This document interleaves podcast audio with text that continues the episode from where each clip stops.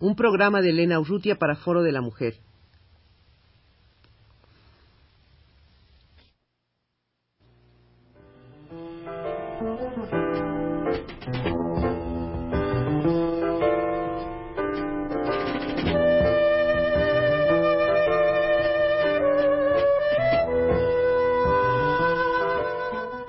Foro de la Mujer.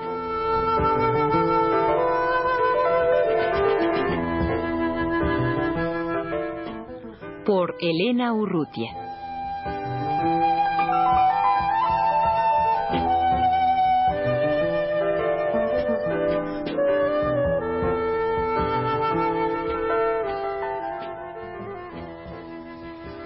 Eh, recientemente la Unidad de Estudios de la Mujer del Centro de Estudios Económicos y Sociales del Tercer Mundo, el CESTEM, um, acaba de poner, eh, acaba de, de- de nombrar a su- en su cabeza a Aida Reboredo. A- Aida Reboredo ha tomado eh, las riendas de esta unidad y que tengo entendido, Aida, existe ya desde hace algún tiempo, como tres años. Hace casi, ¿no? aproximadamente tres años, sí, se formó eh, a finales del 80, ya casi va a cumplir tres años.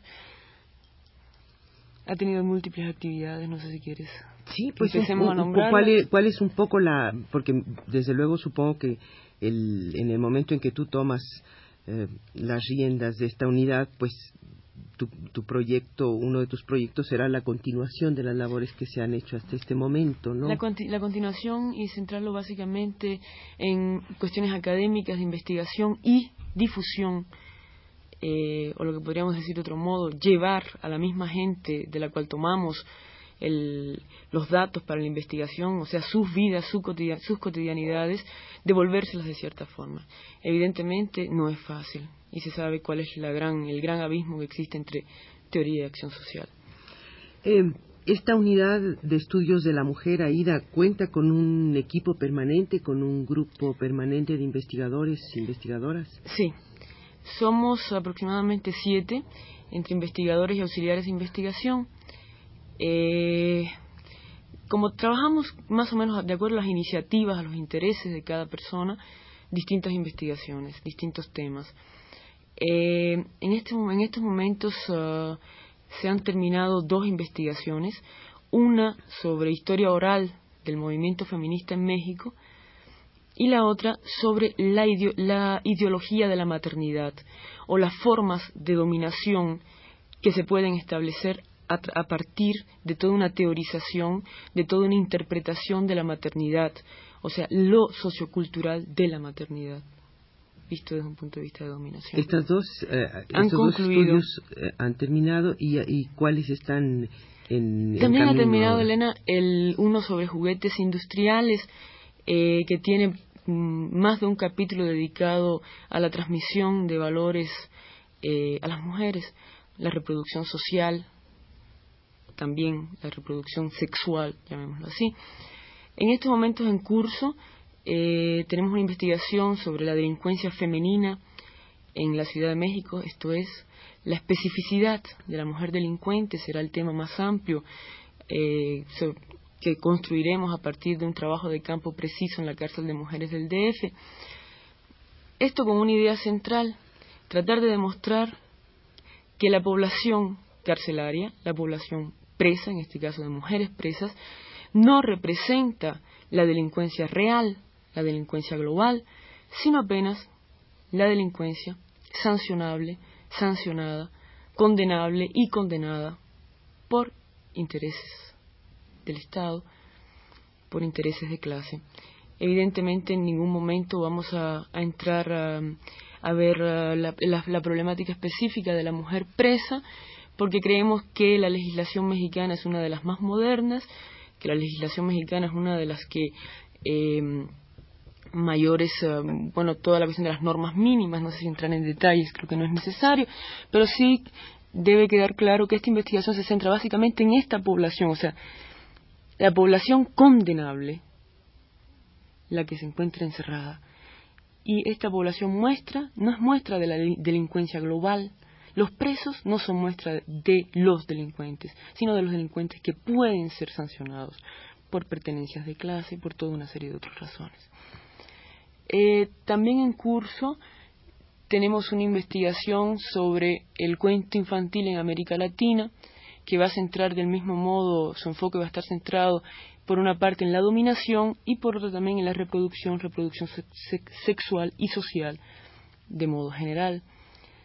Hemos comenzado a hacer una recopilación también de textos producidos o investigaciones producidas en Latinoamérica a partir de 1975, Año Internacional de la Mujer, para cerrar la década con el propósito de publicarla, de publicar esto, lo que sería una recopilación de las investigaciones más representativas o una recopilación de los textos que han realmente abierto brechas hacia nuevos, hacia nuevos campos, nuevos espacios del conocimiento de la mujer en tanto que sujeto político y social, eh, con la idea, digo, de publicarla a principios del 85, en el término de la década. ¿Tienen entonces ustedes dentro de la unidad un, un programa de publicaciones que, que, ya ha publicado algunos, eh, algún material? El, programa de publicaciones de STEM es muy amplio. Eh, en coordinación con algunas editoriales por una parte y por otra un programa de publicaciones interno de revistas, de cuadernos. Eh, la política de publicaciones de la Unidad de la Mujer entra dentro de toda esta lógica más amplia de publicaciones de difusión del material del SESTEM, del Centro del Tercer Mundo. Eh, sí, en estos momentos tenemos en imprenta una recopilación de textos eh, sobre mujer, sociedad e ideología, así le hemos puesto como título. Es un trabajo colectivo, no solamente de personas de nuestra unidad, sino de ponencias presentadas um, en seminarios nacionales o fuera de México, eh, que nos parecen representativas de, problemáticas específicas. La disciplina en la que se inscriben las investigaciones de, la Unidad de Estudios de la Mujer es eh, específicamente sociología o, son otras disciplinas también las que no el enfoque sí el enfoque que, queremos dar es muy interdisciplinario muy multidisciplinario para decirlo de otro modo. En estos momentos por ejemplo no tenemos una economista en, en la unidad pero sí es el propósito que sea tan interdisciplinario como, como posible no eh, trabajan una historiadora una psicóloga social eh, dos sociólogas, un psicólogo clínico, una abogada, en fin, eh, mientras más eh, abarquemos en materias, digamos, en, en, materias de conocimiento, más creo que más lejos podemos llegar a hacer nuevas propuestas teóricas y prácticas en relación a la mujer en la sociedad. Aida, y dentro del Centro de Estudios Económicos y Sociales del Tercer Mundo, la unidad de estudios de la mujer eh, tiene alguna relevancia? ¿Es una unidad eh, que tiene el, mismo nivel, digamos, de desarrollo o de, importancia que tienen las otras unidades o es menor? Mi opinión muy personal es que, es que sí tiene una importancia, que sí tiene un espacio dentro de la institución y prueba de ello, yo diría, entre las pruebas que pudiéramos citar, están los, uh, los grandes seminarios, los grandes simposios, que como por ejemplo el año pasado el de Giselle Halimi organizó la unidad, eh, otro un poco más pequeño en, cuanto a participación de público, eh, fue una conferencia dictada por uh, Susan George, también eh, organizada por la unidad, y digamos en el espacio de publicaciones de difusión o de posibilidades para realizar trabajos de campos, de campo o bien uh, sencillamente dedicarse a estudiar o comprar material eh, bibliográfico, creo que tenemos las mismas uh, condiciones que la mayor parte de, los departamentos. Aida, ustedes están proyectando una próxima reunión nacional, ¿no es así? ¿En dónde es esto? Eh, ¿Dónde va a ser y cuándo?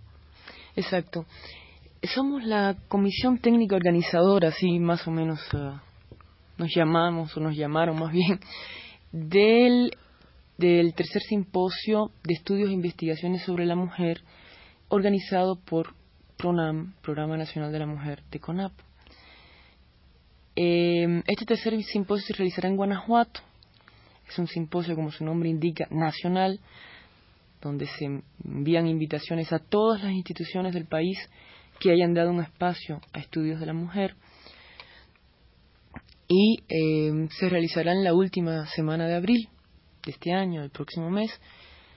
Eh, repito, en, la, en Guanajuato, en las instalaciones del SESTEM, en esa ciudad, con el apoyo también de la Universidad Autónoma de Guanajuato y organizado, coorganizado por PRONAM.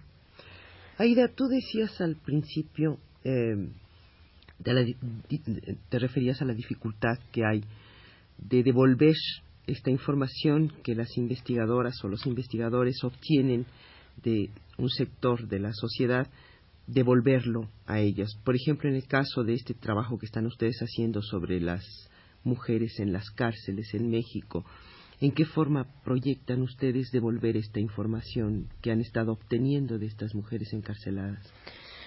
Mire, en este caso sería devolverla, significaría no solo devolverla a ellas tras, tras los barrotes, sino devolverla a todas las mujeres que en un momento dado pueden verse, digamos, eh, tentadas o llevadas a matar a un hijo, que sepan que si lo están matando no es como un acto individual, insólito y condenable por sí mismo, sino es un acto que va más allá, es un acto social.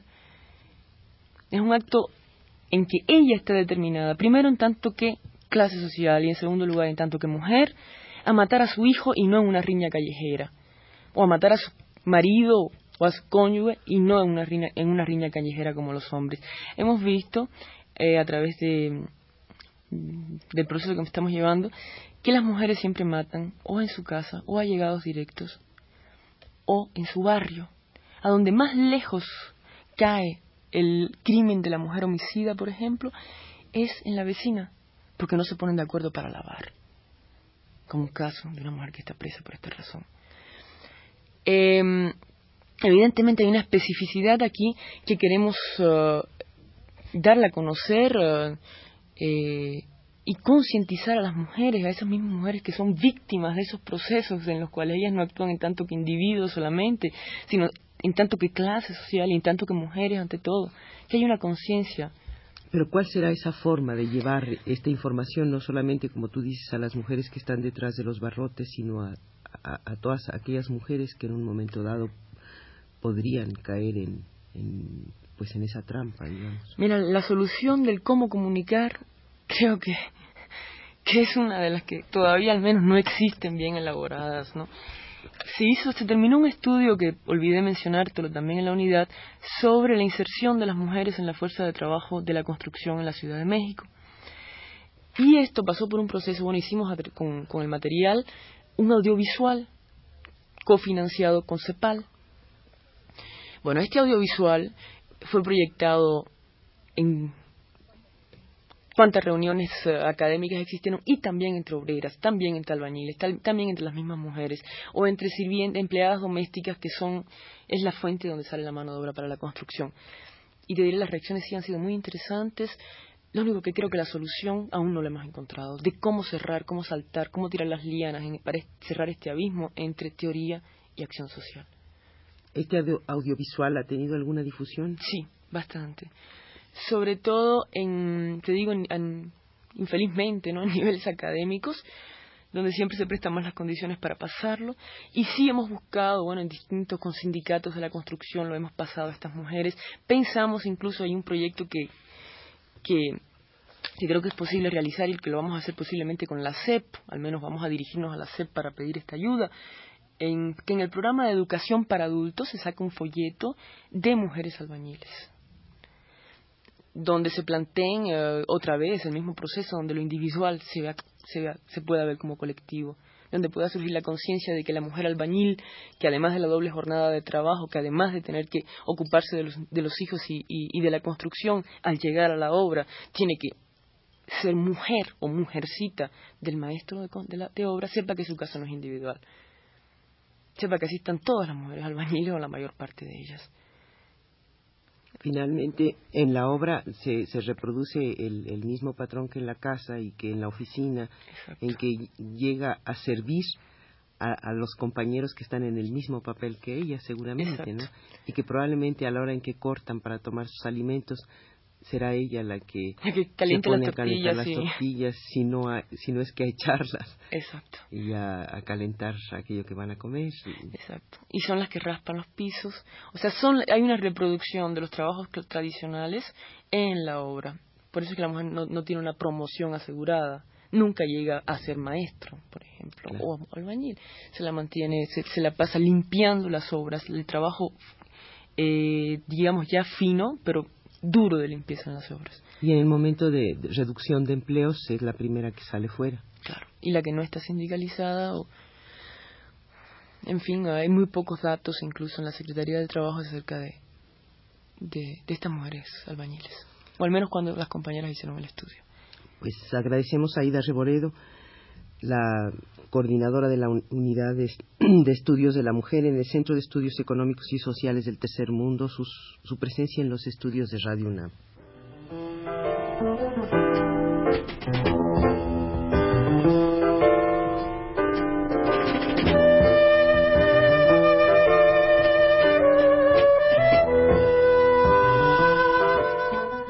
Foro de la Mujer.